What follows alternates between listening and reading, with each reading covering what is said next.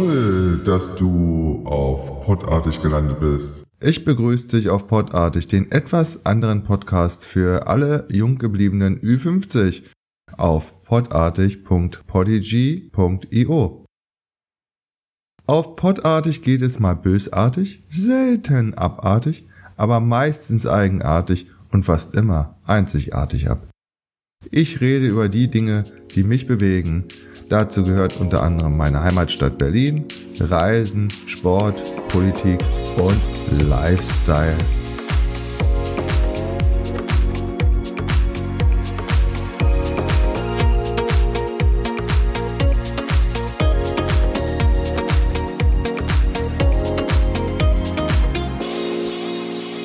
Genug des Vorspiels. Jetzt gehen wir mal in die Vollen. Viel Spaß bei der Episode wünscht dir Stefan. Heute geht es um Nikolaus und andere wilde Kerle. Prall gefüllte Stiefel, darauf hoffen Kinder, wenn sie am Morgen des Nikolaustages am 6. Dezember aus ihren Betten klettern und vor die Zimmertür blicken. Dabei wurde der Stiefel erst nach und nach zu einem Teil der Tradition. Das Nikolausbrauchtum hat sich in Stufen entwickelt. Angefangen habe alles mit dem sogenannten Wurfbrauchtum. Der Legende nach habe der Waisenknabe Nikolaus, bevor er zum Bischof wurde, drei arme Jungfrauen vor einem Leben auf der Straße bewahrt, indem er ihnen Geschenke zuwarf, die sie als Mitgift mitnehmen konnten. Die Menschen haben es daher dem jungen Nikolaus gleich getan und den Kindern Geschenke zugeworfen. Schnell sei klar gewesen, dass zumeist die größten Kinder die Geschenke fingen. Also suchte man nach einem Behältern, um jedem, auch dem kleinsten Kind, ein Geschenk zu überreichen. Da es im Mittelalter wenig Becher und Schüsseln gab und die wenigen im Haushalt benötigt wurden, kamen die Erwachsenen drauf, Schuhe oder Socken der Kinder als Behälter zu nehmen. Aus dem Einwerfen wurde also die Tradition, dass Schuhe, meist Holzschuhe, in der Nacht vor dem sechsten vor die Tür gestellt und befüllt wurden. Aber warum feiern wir den Nikolaustag?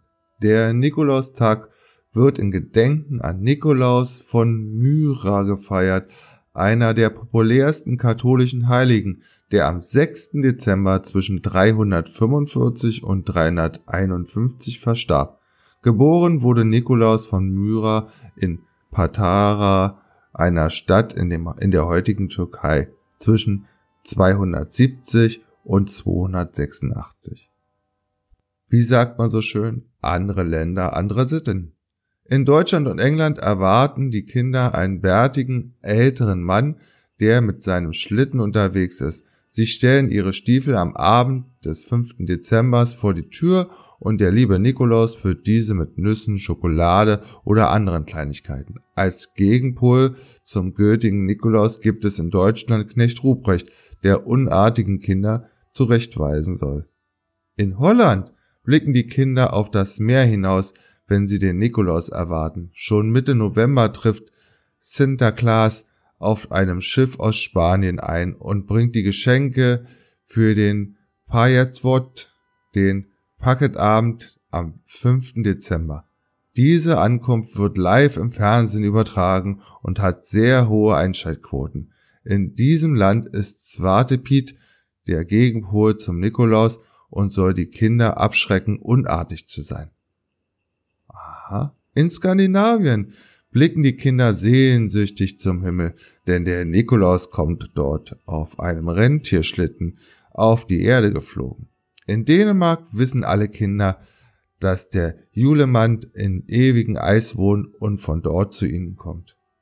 In Finnland hingegen ist es den Kindern klar, dass der Nikolaus in Lappland wohnt und jährlich von dort die weite Reise auf sich nimmt, um sie zu besuchen. Und dann gibt's noch eine Geschichte aus der fernen USA. In den USA kennen die Kinder sogar den Gefährten von Santa Claus, Rudolf Rotnase, begleitet den Nikolaus auf allen seinen Reisen zu den wartenden Kindern. Aber was wäre der Nikolaus ohne die Schokolade? Der Schokoladen-Nikolaus, die ersten Nikolaus-Figuren aus Schokolade. entstanden im Jahr 1820. Damals waren die Figuren aus massiver Schokolade. Hm. Um 1900 gab es zum ersten Mal die auch heute verbreiteten Schoko-Weihnachtsmänner mit Hohlkörper. Diese werden in sogenannten Schleudergussverfahren so lange gedreht, bis die Schokolade sich gleichmäßig verteilt hat. Über 9000 Tonnen Schokolade werden in Deutschland pro Jahr zu circa 100 Millionen Schokoladen-Weihnachtsmänner verarbeitet. Wahnsinn. So, jetzt lasst euch am Nikolaustag gut gehen und gleich geht's mit einem anderen Mann weiter. Nach einer kurzen Pause geht es weiter.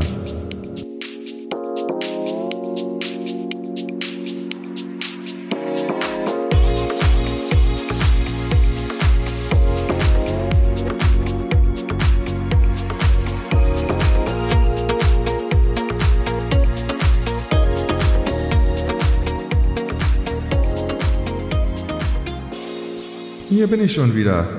Nachdem sich der eine Herr um die kleinen Menschen kümmert, gibt's jetzt einen Tipp in Sachen Kunst.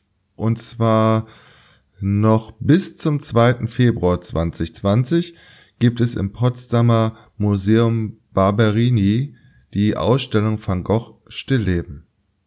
Kann ich wärmstens empfehlen, ich habe sie mir schon reingetan. Stillleben sind der Anfang von allem, sagt Van Gogh im Winter 1884 1885.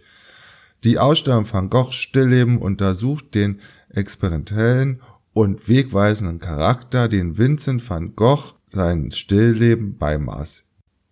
Aber warum sind die Stillleben von Van Gogh so interessant? Über 170 Stillleben hat Van Gogh in dem einem Jahrzehnt seines künstlerischen Schaffens von 19, nein nicht 1900, von 1881 bis zu seinem Tod 1890 gemalt.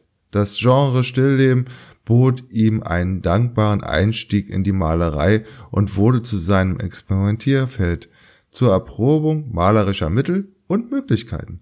Seine Reaktion auf den Impressionismus den Van Gogh in Paris zwischen 1886 und 1888 kennenlernte, zeigte sich in den Stillleben ebenso wie seine Verbreitung von Einflüssen japanischer Farbholzschnitte. Aha.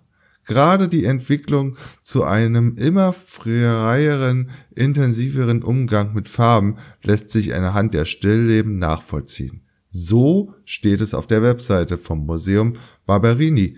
Und dem kann ich nur beipflichten. Die Ausstellung ist sehr interessant. Man gleitet sozusagen durch die Räume. Äh, es sind, glaube ich, 27 Bilder in der Ausstellung, äh, wo man dann im ersten Moment denkt, das ist relativ wenig, aber ist es nicht.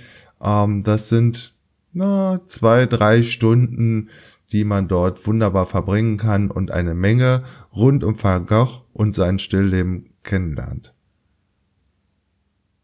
Man geht von Raum zu Raum weiter und merkt, wie sich der Maler nach und nach weiter entwickelt und auch verändert. Ähm, die ersten Bilder sind noch relativ dunkel, viel Brauntöne, aber lasst euch einfach überraschen. Also, Museum Barberini in Potsdam noch bis zum 2. Februar 2020 und wer weiß, Vielleicht ist das ja was nach den Feiertagen beziehungsweise während der Feiertagen. Ähm, Tickets gibt's direkt auf der äh, Webseite und zwar auf www.museum-barberini.com slash fun-goch slash. Schaut einfach mal vorbei. Ein kleiner Tipp von mir für alle Berlin- und Potsdam-Besucher. Nach einer kurzen Pause geht es weiter.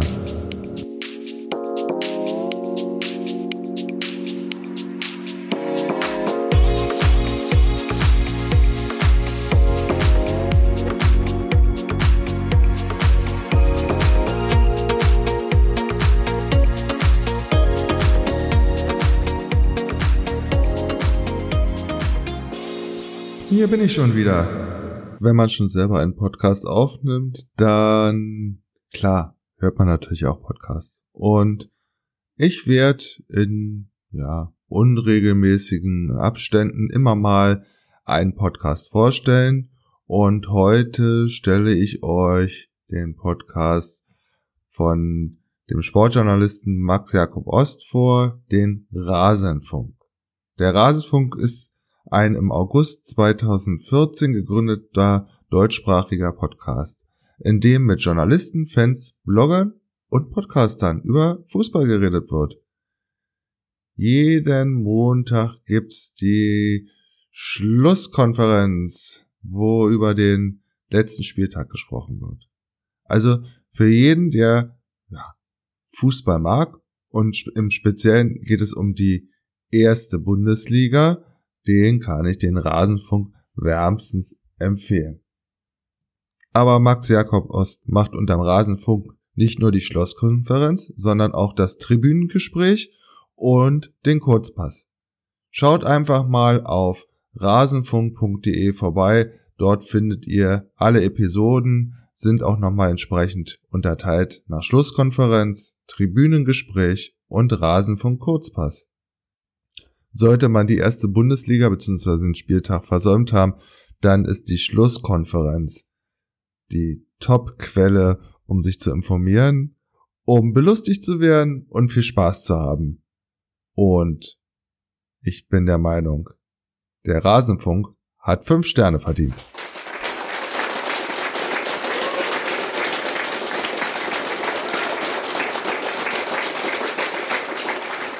Cool, dass du bis zum Ende dabei geblieben bist. Ich hoffe, dir hat diese Episode gefallen. Und natürlich freue ich mich über dein Feedback, deine Kritik und deine Anregungen auf podartig.polyg.io. Podartig findest du auf Spotify, dieser YouTube, podcast.de, Google Podcast und Apple Podcast.